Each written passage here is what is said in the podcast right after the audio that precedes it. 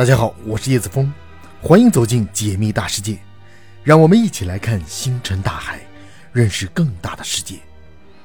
今天我们来聊蒙娜丽莎。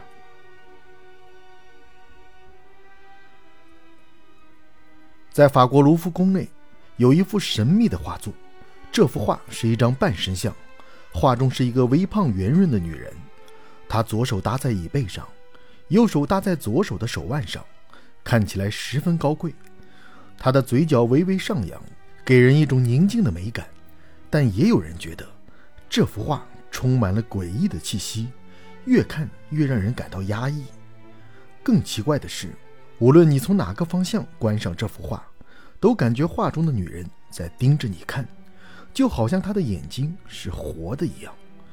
这幅画就是出自达芬奇之手的《蒙娜丽莎》。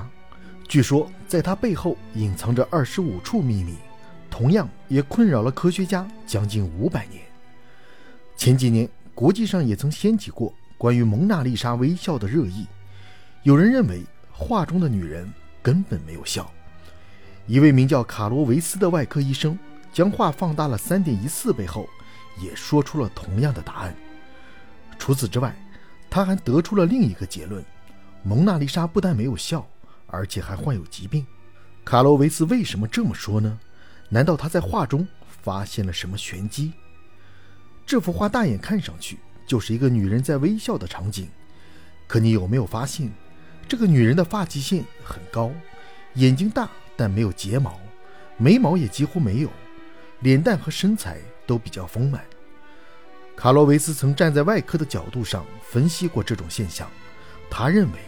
这明显是甲状腺功能低下的表现。这种疾病一般是由于缺点引起的，而蒙娜丽莎当时生活的年代正是文艺复兴时期，缺点在那时是一个非常普遍的现象。那既然蒙娜丽莎身患疾病，为什么无论从哪个角度来看，都感觉她在微笑呢？卡罗维斯认为，蒙娜丽莎脸部的脂肪含量过高，所以看起来是在微笑，实则是一种病态。为此。他还让大家做了一个实验：如果把蒙娜丽莎的嘴巴遮住，你会发现她的眉眼之间没有任何的笑意，甚至连皮肤的褶皱都没有。当然，关于蒙娜丽莎身患疾病的说法远不止这些。意大利的一位病理解剖学医生维托·弗朗哥，还在蒙娜丽莎身上发现了其他的秘密。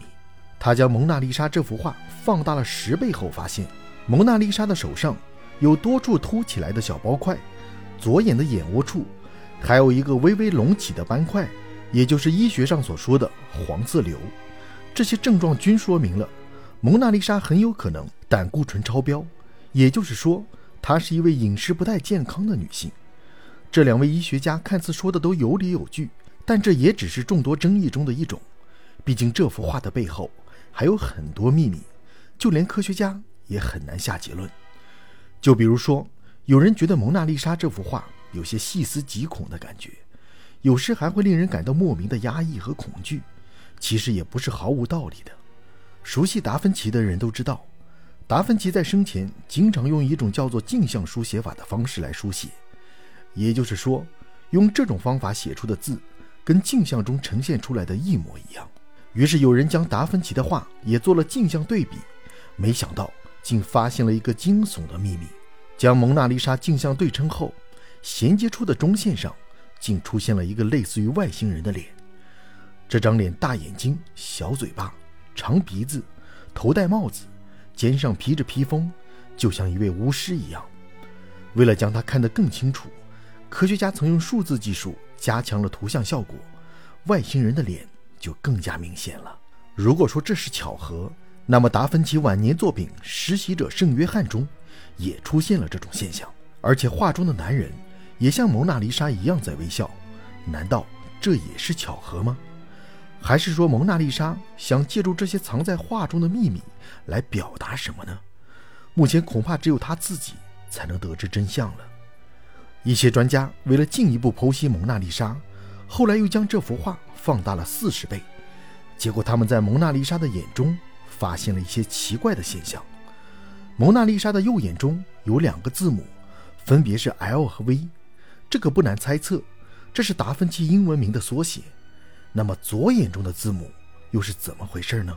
人们在蒙娜丽莎的左眼里发现了 C、B、E 三个字母，有人猜测这应该也是一个名字的缩写，只不过没人知道这个人是谁。接着，科学家将放大之后的蒙娜丽莎又旋转了九十度，结果发现这幅画还隐藏着四种动物，分别是水牛、圆脸、狮子、鳄鱼。有人认为，在它的左下方还有一条蟒蛇。一位专家曾分析过其中的隐意：人在嫉妒时会遭到反噬，这种嫉妒是七宗罪中的原罪之一。或许，这也是达芬奇想突出的主题吧。毕竟，人人都存在嫉妒之心。另外，2015年时，一个法国的研究小组还发现，蒙娜丽莎的画中还存在着另一个人。这又是怎么回事呢？当时。研究小组通过光学仪器照射原画，发现了画作一共有四层。第一层为草稿，第二层为背景，第三层则是一个跟蒙娜丽莎截然相反的女人。那这个女人又是谁呢？为什么后来被第四层的蒙娜丽莎所覆盖，直到今天也仍然是一个未解之谜？虽然关于蒙娜丽莎的很多谜团还没有解开，但不得不说，这或许。就是蒙娜丽莎能成为世界名画的原因。它不仅是一幅一个女人在微笑的画面，还是一个处处暗藏着达芬奇心思的著作。这幅画的故事的确令人捉摸不透，可它也留下了最为广阔的猜想空间。听到这里，可能大家还会有疑惑：蒙娜丽莎的本体是谁呢？达芬奇又为什么画了这个女人？达芬奇是一位艺术家、建筑家、发明家。更是文艺复兴时期最优秀的代表者之一，可谓是一位难得的天才和奇才。就连爱因斯坦也认为，如果把达芬奇的六千页手稿公布于世的话，科技的发展可能会提前三十到五十年。如果细细研究达芬奇的作品，你会发现他的很多著作都与人体有关，因为在他生前始终认为，自然中最美的研究对象是人体，所以他一直都在坚守着。最初的那份热爱，《蒙娜丽莎》这幅画，达芬奇是在1503年到1506年完成的，整整画了四年的时间。关于蒙娜丽莎本体的说法也是众说纷纭。第一种说法认为，蒙娜丽莎是达芬奇的情人。蒙娜丽莎的原型是丽莎·安东尼·玛利亚，她是一位富豪妻子，也是五个子女的母亲。据说她跟达芬奇走得特别近，所以有人怀疑。达芬奇在为她画肖像图时，故意放慢了进度，就是为了能与她多相处一段时间。第二种说法认为，她是米兰公爵的私生女。一位德国历史研究者曾经调查过蒙娜丽莎的本体，他怀疑蒙娜丽莎就是米兰公爵的私生女，而这个女人曾对达芬奇爱得痴迷。第三种说法则认为，这是达芬奇的自画像。莉莲·施瓦茨将蒙娜丽莎和达芬奇的自画像重叠。结果发现，两人的发际线、眼睛的位置、鼻子的轮廓以及唇线都能对应上，所以不少人也认为，达芬奇的蒙娜丽莎就是画了女性版的自己。最终，在众多争议中，人们将目光放在了一位名叫丽莎格·拉迪尼的人身上，她也是一位富商的妻子。听说当时的达芬奇正因为《最后的晚餐》名噪一时，但那个时候他还是军事工程师。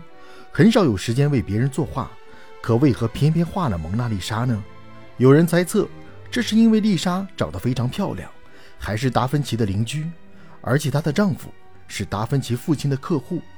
其实蒙娜丽莎究竟是谁已经不重要了，重要的是这幅画已经成为了世间永远的宝藏。达芬奇在创作蒙娜丽莎这四年中，曾全神贯注地投入在了微笑里，他搜索口腔的发声、微笑的展现。微笑的形态等等，但是研究一个笑容就用了数年时间。当达芬奇对微笑了解到炉火纯青之际，他便将这最美的一刻定格在了蒙娜丽莎当中，神秘的微笑由此诞生。蒙娜丽莎这幅画作，在一九二零年被估出了三十四点五亿美元的高价，成千上万的人排着队去卢浮宫内进行观赏。这幅画由专人看守，外层还镶嵌了防弹玻璃。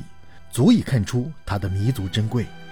关于这幅画的秘密，可能现在还无法完全说得通，也无法百分百确定其中的答案。但我相信，随着考古资料的出现，大家对这幅画也会越来越了解。不得不说的是，达芬奇对待梦想的精神值得我们每个人学习。用他的话来说，就是“荣誉在于劳动的双手”。